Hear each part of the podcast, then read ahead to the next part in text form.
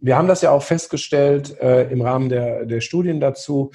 Äh, Workaholics weisen häufig eine höhere Affinität auf für das sogenannte Typ A-Verhalten. Das ist ja Typ A, Typ B-Verhalten, ist eine Klassifikation aus dem Bereich der Sozialmedizin äh, hinsichtlich der Erklärung äh, zur Entstehung von äh, kardiovaskulären Erkrankungen, also Herzinfarkt. Okay. Äh, da gibt es ja die klassischen Risikofaktoren, Bewegungsmangel, Rauchen, Alkohol, Stress, Cholesterin und mhm. so weiter und so weiter.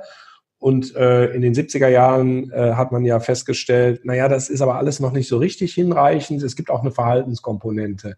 Und dann hat man das Konzept von ähm, Typ A und Typ B Verhalten entdeckt. Und der A-Typ ist ein Mensch, der halt eben eine äh, bestimmte Persönlichkeit, bestimmte Persönlichkeitseigenschaften aufzeigt, unter anderem eine sehr starke kompetitive Orientierung, also mhm. in den Wettbewerb gehen, sich durchsetzen auch. Ähm, typ A-Verhalten erkennt man auch an äußeren Merkmalen. Schnelles Sprechen, schnelles mhm. Gehen, äh, andere schnell unterbrechen, ähm, wie gesagt, gerne in den Wettbewerb gehen, ungeduldig sein. Ähm, das war dann ein Verhaltensmerkmal, äh, das auch nochmal deutlich machte, wenn ich neben den anderen Risikofaktoren auch dieses aufweise, erhöht das meine Gefahr, äh, äh, einen Herzinfarkt oder einen Schlaganfall zu erleiden, nochmal ähm, deutlich. Und ähm, dieses Typ A-Verhalten, wenn ich das zeige, also wenn ich auch in Wettbewerbs, gerne in Wettbewerbssituationen hineingehe äh, und das dann im sportlichen Bereich auch oder im kulturschaffenden Bereich auch auslebe, dann würde ich wieder sagen, na ja, das kann man machen, das ist dann zwar auch was anderes, aber das Muster bleibt dasselbe, ja? Mhm. Ich will der Beste sein, ich will perfekt sein, ich will mich durchsetzen, ich will der Stärkste sein. Äh, und da bietet neben dem Arbeitsplatz die Freizeit natürlich auch jede Menge Bereiche, wo man sich ausleben kann. Und das wissen wir ja auch von den Freizeitsportlern. Ja, wenn ich es übertreibe, äh, dann ist auch Sport nicht unbedingt gesundheitsförderlich. Und wir mhm. wissen, der, gesunde, der ungesündeste Sport, den es überhaupt gibt, ist Leistungssport. Ja, ja. ja egal in welchem Bereich. egal, genau.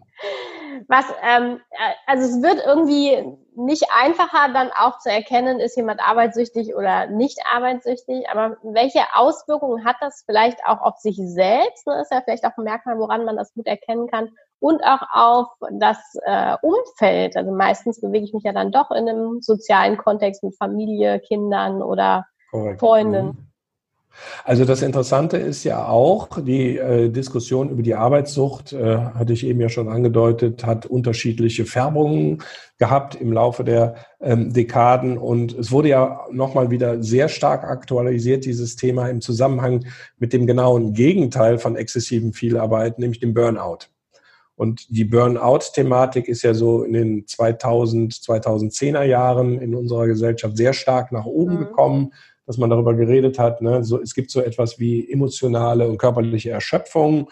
Äh, Burnout ist eine der häufigsten äh, psychischen Probleme, die sich am Arbeitsplatz auch ja. zeigen. Äh, und ähm, es gibt durchaus ernstzunehmende Ansätze zu sagen, naja, ähm, der Burnout kann ja auch das Ergebnis eines exzessiven Vielarbeitens sein. Okay, ja, das wäre jetzt die Frage gewesen. Also kann das, das Ergebnis sein. Und das haben wir bei Workaholics ja zum Beispiel äh, durchaus. Das sind häufig ja Menschen, die auch ein hohes Leistungsethos und ein hohes Arbeitsethos haben, ja, die äh, mit großem Werf ihre beruflichen Herausforderungen angehen, die sich sehr stark über die Arbeit äh, definieren und mit der Arbeit identifizieren äh, die häufig auch verantwortungsvolle Positionen haben, auch das mhm. gibt es ja, oder Verantwortung für sich selbst erkennen und übernehmen. Mhm. Ja, der einfache Krankenpfleger, die einfache Krankenpflegerin übernimmt eine riesen Verantwortung mhm. für andere Menschen, äh, sei es um äh, die Applikation von Medikamenten, dass es darum geht, oder um reine äh, Versorgungsaspekte wie Füttern, sauber halten und so weiter und so weiter. Es ist eine riesengroße ähm, Verantwortung und das machen die mit Hingabe, weil sie es als Berufung verstehen, mhm. auch und nicht nur als Beruf. Und wenn das aber ähm, von bestimmten Erfahrungen auch geprägt ist, ja, zum Beispiel, ich kann trotzdem nicht allen helfen. Ja, der Arzt, der irgendwann mal einsehen muss, ja, so viel wie ich auch operiere, irgendwann stirbt einer. Ja. Irgendwann sterben auch mehrere. Ich kann nicht alle heilen. Ja, oder man auch feststellt, dass es einfach zu viel wird. Auch hier ist ja gerade die Abgrenzungsthematik häufig eine, eine, eine schwierige. Und je weniger Personal zur Verfügung steht, beispielsweise bei Nachtwachen, ja, wenn ich mit einer, mhm. äh, wenn ich, wenn ich für zehn Patienten verantwortlich bin in einer Nacht, ist das was anderes, als wenn ich für 30 verantwortlich bin. Wenn ich für 30 verantwortlich bin, schaffe ich das unter Umständen nicht mehr oder zumindest nicht in der mhm. Qualität, wie ich es eigentlich möchte. Und das führt zu Frustrationserlebnissen, das führt mitunter auch zu Hilflosigkeitserlebnissen und das fördert dann den Burnout, dass ich irgendwann mal zum Schluss durch bin. Ich bin fertig. Ja, ich habe versucht, das zu schaffen. Auch da haben wir einen schönen Nexus zum, zur Arbeitssucht, weil Sucht ist ja auch äh, durchaus ähm, ein relativ eindimensionales Verhaltensmuster, auf das ich äh, mit dem ich immer wieder reagiere auf verschiedenste ähm, Lebensereignisse. Ja, mhm. ich habe mich geärgert, ich trinke was. Ich bin verlassen worden, ich trinke was. Ich habe beruflichen Misserfolg, ich trinke was. Mhm. Ähm, und wenn ich mich an das Gift gewöhnt habe, trinke ich halt mehr. Also ähm, mehr vom selben sozusagen. Und beim Workaholic ist es halt eben so, ähm, ich versuche bei Misserfolgen, bei Rückschlägen, bei Nichtzielerreichung, mich einfach mehr anzustrengen. Mhm. Mache wieder auch mehr vom selben. Ja? Wenn du es nicht geschafft hast, dann musst du noch härter trainieren, musst dich noch härter engagieren, musst noch mehr arbeiten. Und das ist ja eine klassische Parallelität zu einem süchtigen Verhalten. Auch, ja? Mehr vom selben. Ja, okay. Also nicht das Eingeständnis, das vielleicht auch gut ist und ein bisschen weniger, sondern dann eher immer wie die Kritik suchend ähm, zu sagen, ja, dann muss ich halt noch mehr leisten und noch mehr von dem geben.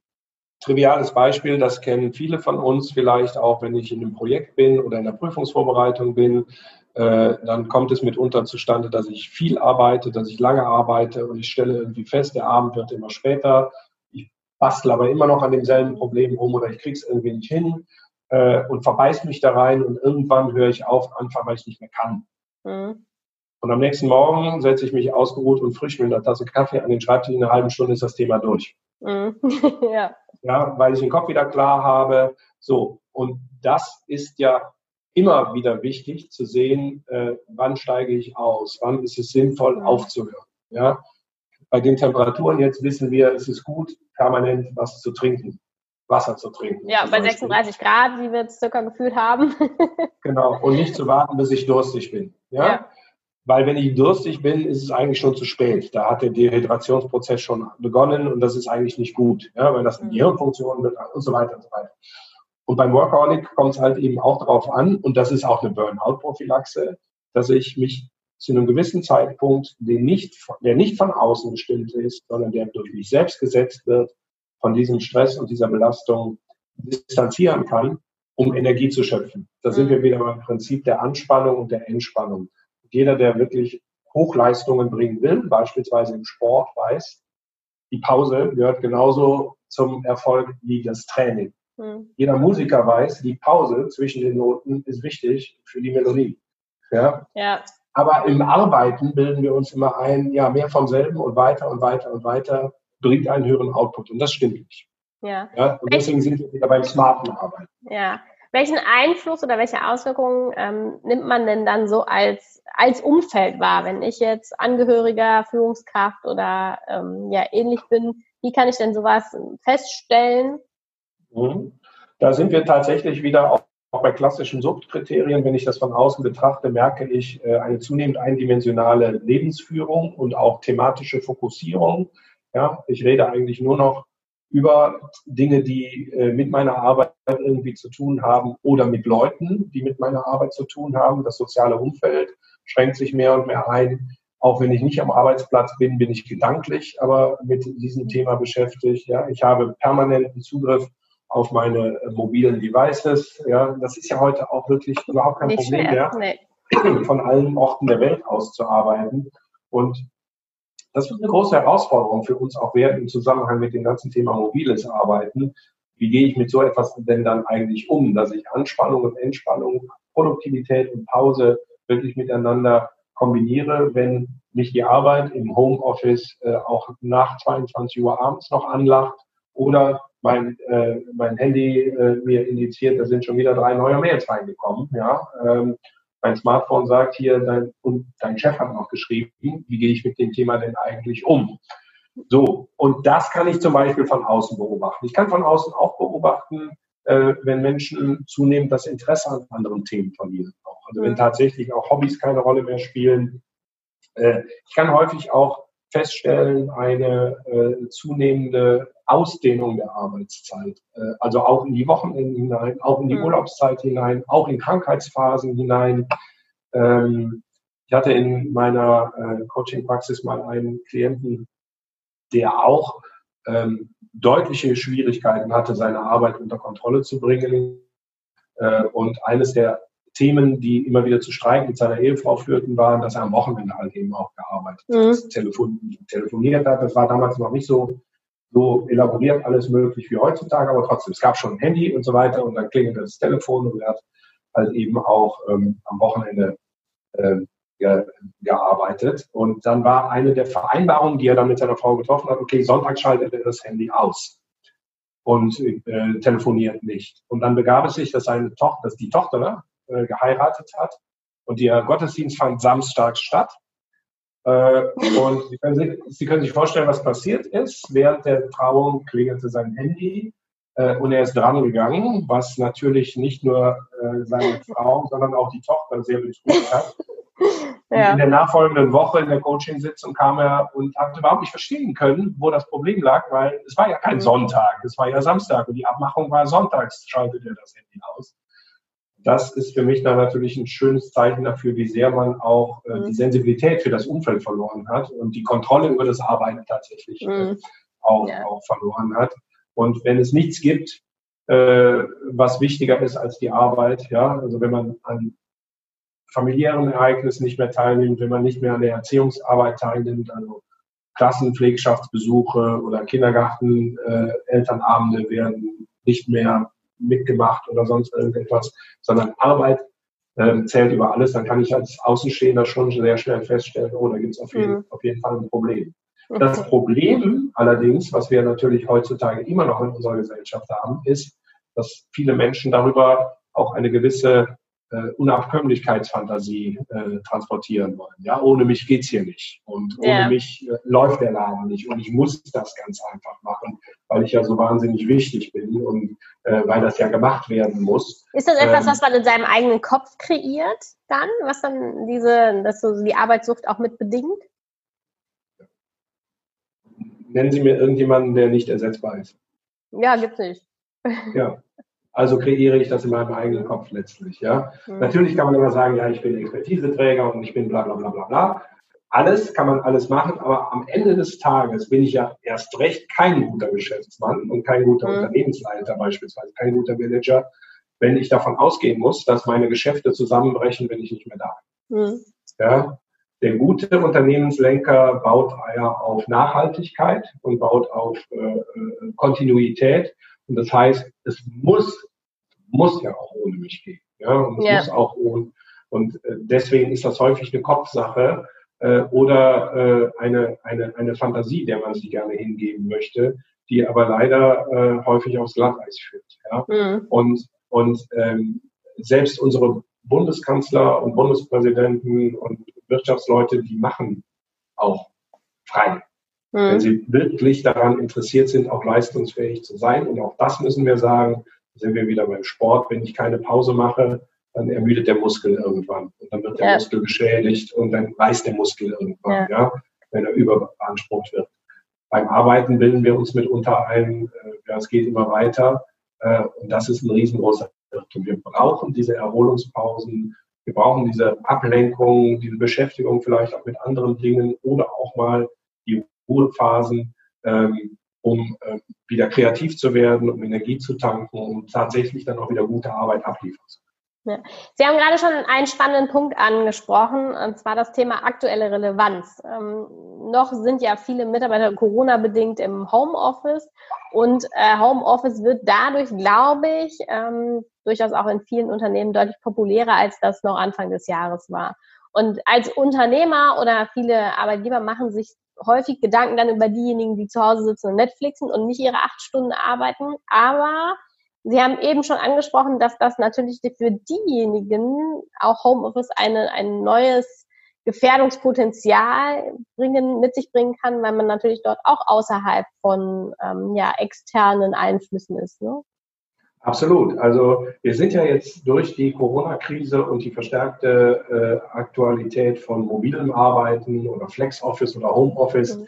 ähm, eigentlich in eine Zeit äh, ein Stück weit zurückkatapultiert worden, wie sie ähm, im Mittelalter war, wo Lebensort und Arbeitsort zusammenfielen. Ja? In vielen ja, Städten ja. gab es dann die Handwerker, die hatten unten ihre Werkstatt und darüber haben sie gewohnt. Die Bauern sowieso wohnen auf ihrem Hof äh, und die Arbeit, die sie zu erledigen haben, ist direkt vor der Haustür. So habe ich das auch noch nicht gesehen, ja. ja. Und heute im Homeoffice ist es so, äh, ich stehe aus dem Bett auf und da steht der Schreibtisch. Ja, ja. und da steht das Laptop. Also die Arbeit ist sofort da. Mhm. Äh, und es ist schon eine Kompetenz, die ich brauche, äh, um auch die Phasen der äh, Ablenkung oder des, Ab, äh, des Beenden von Arbeit äh, zuverlässig, äh, von Arbeiten zuverlässig eingeläutet werden. Und das ist ein Thema, was man tatsächlich fokussieren muss. Es geht bei den äh, Arbeiten im Homeoffice nicht nur um die, die vielleicht dann gar nichts mehr machen, mhm. weniger machen, sondern wir müssen als äh, Unternehmen uns auch mit der Frage beschäftigen, äh, was passiert denn mit denen, die äh, vielleicht zu viel machen, ja, mhm. oder die äh, es schwerer haben, sich abzugrenzen. Und wir sehen diese Phänomene inzwischen ja auch schon. Da wird im Homeoffice gearbeitet. Da fallen natürlich andere Dinge an, um die man sich kümmern muss. Da geht man zwischendurch mal die Kinder in den Kindergarten bringen oder ja. abholen. Oder man wäscht eine Maschine Wäsche, Wäsche und hängt wieder auf. Aber wir stellen schon fest, äh, dass bei entsprechend disponierten Personen dann trotzdem auch bis in die späten Abendstunden hineingearbeitet wird. Ja, jetzt wo die Kinder schlafen, habe ich mal Ruhe, da kann ich die Stunden dann schon arbeiten. Und äh, es geht nicht immer nur darum, Unterstunden zu vermeiden, sondern es geht auch darum, mhm. darauf zu achten, dass es nicht zu viele Überstunden gibt. Auch, ne? Und ehrlich gesagt, natürlich hat das Homeoffice Vorteile, weil ich spare Geld, ich spare Zeit, ich äh, spare CO2. Ja. Aber ähm, damit wird die Arbeit noch unabhängiger von äußeren Einflüssen. Gehen wir ins Mittelalter zurück, es gab kein Licht, es gab keinen Strom, es gab keine Heizung. Das heißt, äh, die Natur hat viel, viel stärker bestimmt, äh, ob und wann gearbeitet werden konnte. Wenn es zu kalt war, konnte man nicht arbeiten. Wenn es zu heiß war, konnte man auch nicht arbeiten. Wenn es zu dunkel war, konnte man nicht arbeiten. Darüber hinaus gab es starke soziale Normen, Feiertage, äh, die Arbeit verboten haben.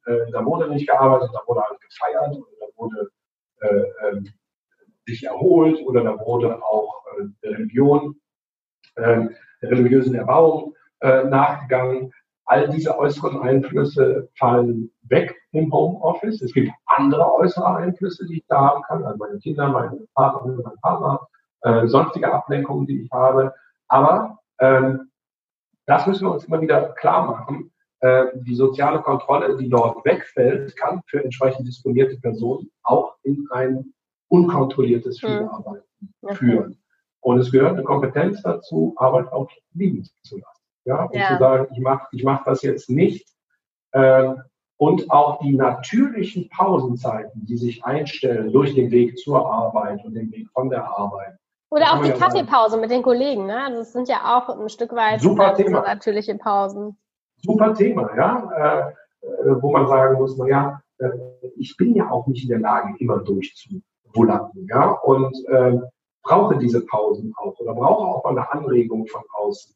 Darauf müssen wir schon achten, wenn wir zunehmend äh, Heimarbeitsplätze haben, Homeoffice-Plätze haben. Ähm, wie kriegen die einzelnen Personen das hin? Einerseits sich so zu strukturieren, dass sie tatsächlich auch produktiv arbeiten, ja, mhm. nicht in Netflix versinken, sondern tatsächlich auch arbeiten. Aber wie kriegen wir es auch hin, zu vermeiden, Menschen, auch weil ihnen vielleicht das Feedback fehlt, weil ihnen die soziale Kontrolle ein Stück weit fehlt, übers Ziel hinausschießen. Ich ja. halte diese Gefahr äh, für vergleichbar groß im Vergleich äh, zu den vermeintlichen äh, Arbeitsvermeideren. Arbeitsvermeidern Underperformern. Man sollte das, man sollte das beides gleichermaßen und mit gleicher Intensität im Blick behalten. Ja, was kann denn oder was ähm, brauche ich denn jetzt, um vielleicht dann auch etwas dagegen präventiv tun zu können? Wir haben jetzt das Thema Kompetenzen schon mal kurz angesprochen. Pausen, ganz, ganz wichtig ne, für Entspannung. Welche Kompetenzen neben äh, Dinge auch mal liegen zu lassen und eine Pause zu machen, sind denn da vielleicht noch erforderlich, um gar nicht erst in so ein Thema reinzukommen, wenn ich da vielleicht eine Disposition für habe? Ja, also wichtig ist ja erstmal, dass ich überhaupt selber äh, etwas ändern möchte. Feststelle, da, da stimmt irgendwo etwas nicht. Ja? Also das hört man ja dann auch und das hören wir in den Coachings auch immer wieder, dass gesagt wird, Mensch, ich arbeite eigentlich mehr als ich will. Ja? Und ich merke auch, ich nehme das mit. Ich komme abends auch wenig zur Ruhe, dann brauche ich auch wieder irgendwelche Hilfsmittel, äh, ob es der gute Rotwein ist oder der Joint oder was auch immer, um so ein bisschen abzuschalten. Viel wird über Medikamente inzwischen auch äh, versucht zu regeln. Ja, äh, abends, abends was zum Runterkommen, morgens was zum Aufputschen, damit ich wieder, damit ich wieder äh, wach werde. Also dieses Psycho-Enhancement oder Neuro-Enhancement, wie das neudeutsch heißt, wird sicherlich auch zunehmend eine Schwierigkeit werden. Ist das, ist das verschreibungspflichtig oder kann ich das in DM kaufen?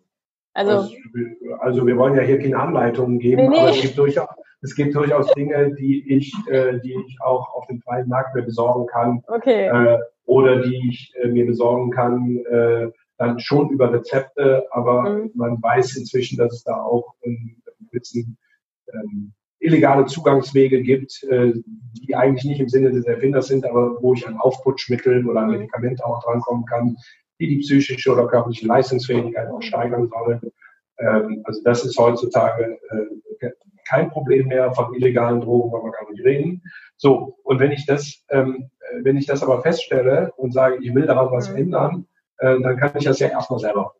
Ich kann sagen, ja. okay, ich versuche das tatsächlich auch zu machen. Ähm, aber es ist meistens schwierig zu sagen, so, ich setze euch jetzt mal hin und versuche an alles zu denken, nur nicht an die Arbeit, dann denke ich an die Arbeit. Ja? Äh, insofern wissen wir von vielen, dass es auch nicht so einfach ist, das ohne externe Hilfe zu schaffen. Okay. kann bei Freunden, Partnerin oder Partner Hilfe oder Unterstützung suchen. Ja, dass ich einfach sagen, hier, pass mal auf, ich möchte daran was ändern, gib mir doch mal Hinweise, wenn du das Gefühl hast, ich drifte hier wieder ab oder äh, gerade noch das machen, gerade noch jenes machen. Lass uns da ein paar Regeln machen, lass uns irgendwie überlegen, was kann man vielleicht auch machen, äh, um eine gewisse Ablenkung zu haben, ja, dass man tatsächlich auch gemeinschaftlich äh, die Erziehung der Kinder sich teilt, dass man auch die Haushaltsarbeit miteinander teilt, ja, also auch hier jetzt die Devise ist nicht leg dich auf die faule Haut, Workaholic, ja, mhm. sondern die Devise ist smarter zu arbeiten und smarter mit Dingen umzugehen, die auch erledigt werden müssen und dabei aber auch berücksichtigen, ähm, dass es äh, Phasen gibt, die vielleicht nicht mit Produktivität angefüllt sein müssen bis zum bis zur ja. letzten Minute. Wenn ich feststelle, das gelingt mir aber auch nicht, auch nicht mit meiner Partnerin, meinem Partner oder Freunden, Freunden zusammen, ähm, gibt es natürlich Unterstützung ähm, im professionellen Bereich oder auch im semi-professionellen Bereich.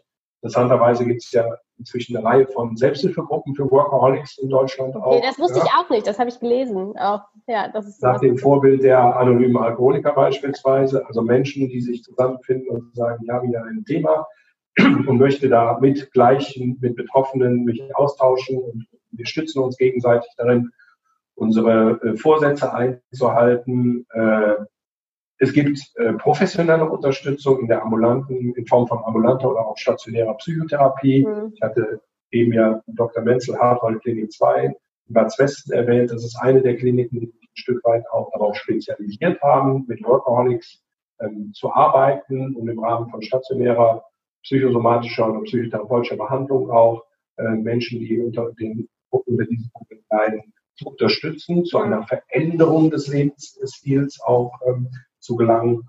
Und ähnliches gibt es halt eben auch in ambulanter Form, Psychotherapeutinnen und Psychotherapeuten, die hier ihre Unterstützung anbieten, äh, um Menschen, die tatsächlich was ändern wollen, auch äh, darin zu begleiten, zu unterstützen und auch zu begleiten.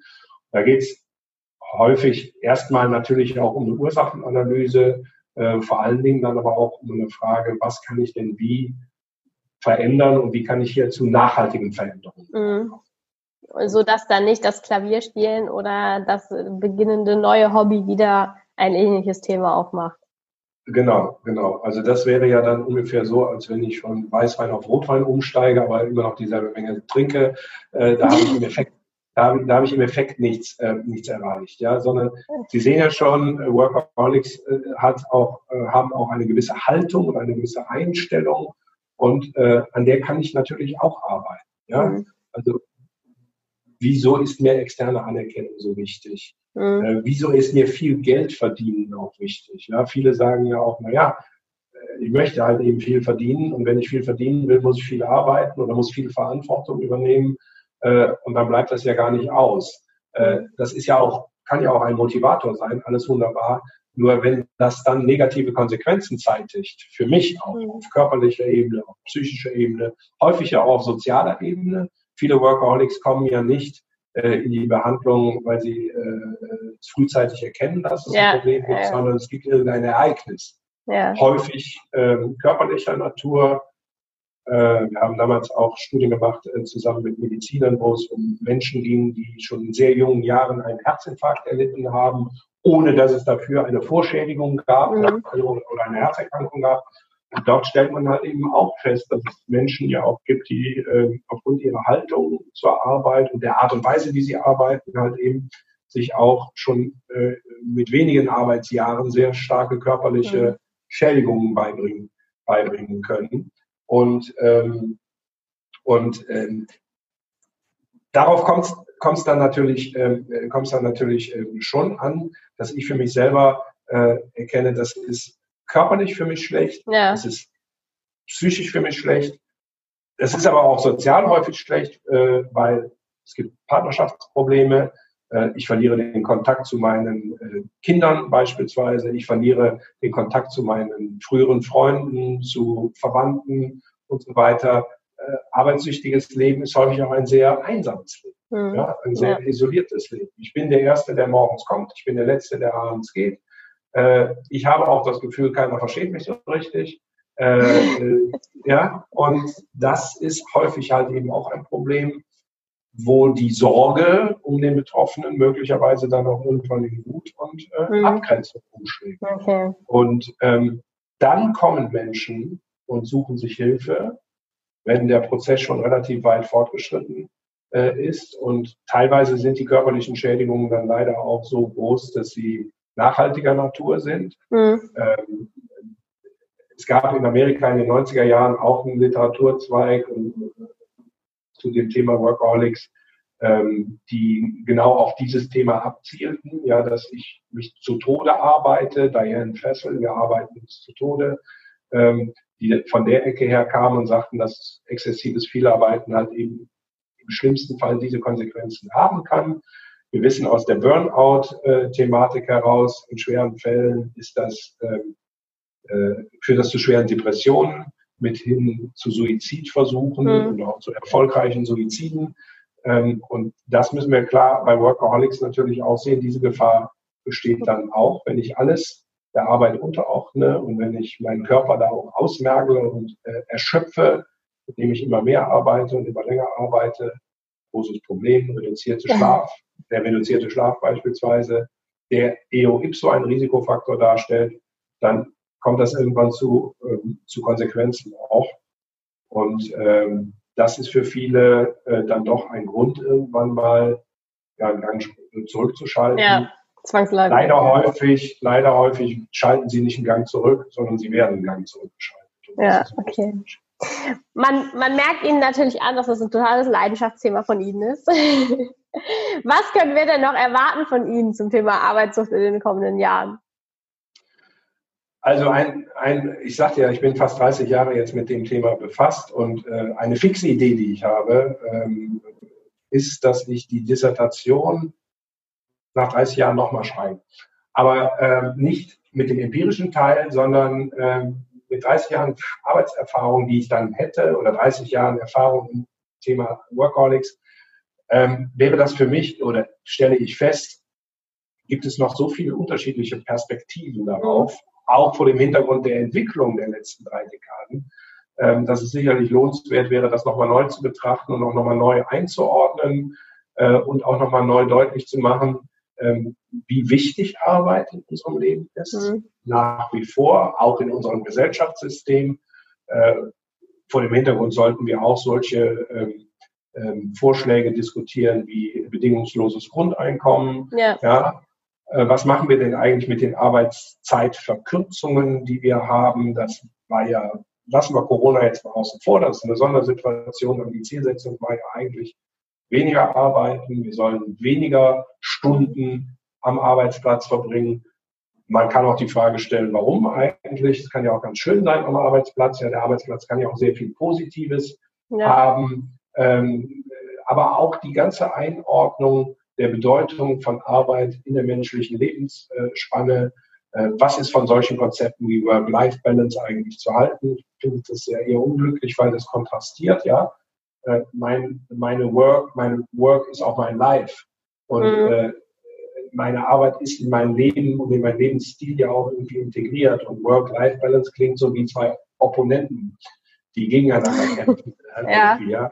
Äh, also viel von meinem Leben findet auch in meiner Arbeit statt. Ja. Äh, und schafft mir große Befriedigung und äh, wunderbare Erlebnisse ähm, des eigenen Kompetenzerlebens, des sozialen Austausches, der Kreativität mit anderen zusammen, des Erfolgs, aber auch des Umgangs mit Misserfolgen. Ähm, und über all das dann nach 30 Jahren nochmal sich Gedanken zu machen und was zu schreiben, das ist so eigentlich. Wann Wunsch. wäre das nächstes Jahr, ne? 2021, ne? Nee, nee, nee, nee, das wäre ja, da habe ich ja angefangen. Also Ach so. ich, habe hab gesagt 2026, dann ist es 30, Jahr, 30 Jahre alt. Ne? Das ist so wie bei alternden, so wie bei alternden Rockstars, die vor 40 Jahren ein großes Album gemacht haben. Das wird in diesem Jahr wieder gefeiert. ja, das sage ich, vor 30 Jahren habe ich die Diss abgegeben, das feiere ich dann nochmal 2026. Wir freuen uns drauf. Also 2026 gibt es die äh, zweite Auflage der Dissertation. Herr Poppelreuter, ganz, ganz herzlichen Dank für diese spannende Stunde zum Thema Arbeitssucht Workaholics. Es ist unglaublich facettenreich. Das hätte ich ähm, nicht gedacht. Ähm, weil es auch so einen großen Einfluss tatsächlich in das private Leben hat und nicht einfach nur beschränkt ist auf den Arbeitsplatz und die Arbeitstätigkeit. Dankeschön für das Interview. Danke Ihnen.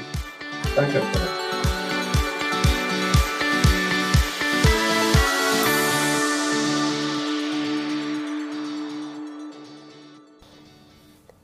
Ganz herzlichen Dank fürs Zuhören und dass du bis zum Ende dabei geblieben bist. Wenn dir der Podcast gefallen hat, freuen wir uns über eine Bewertung von dir. Wenn du keine Folge mehr verpassen willst, abonniere einfach unseren Wandelwerker-Kanal. Wir freuen uns, wenn du bald wieder reinhörst. Alles Liebe, Anna vom Wandelwerker-Team.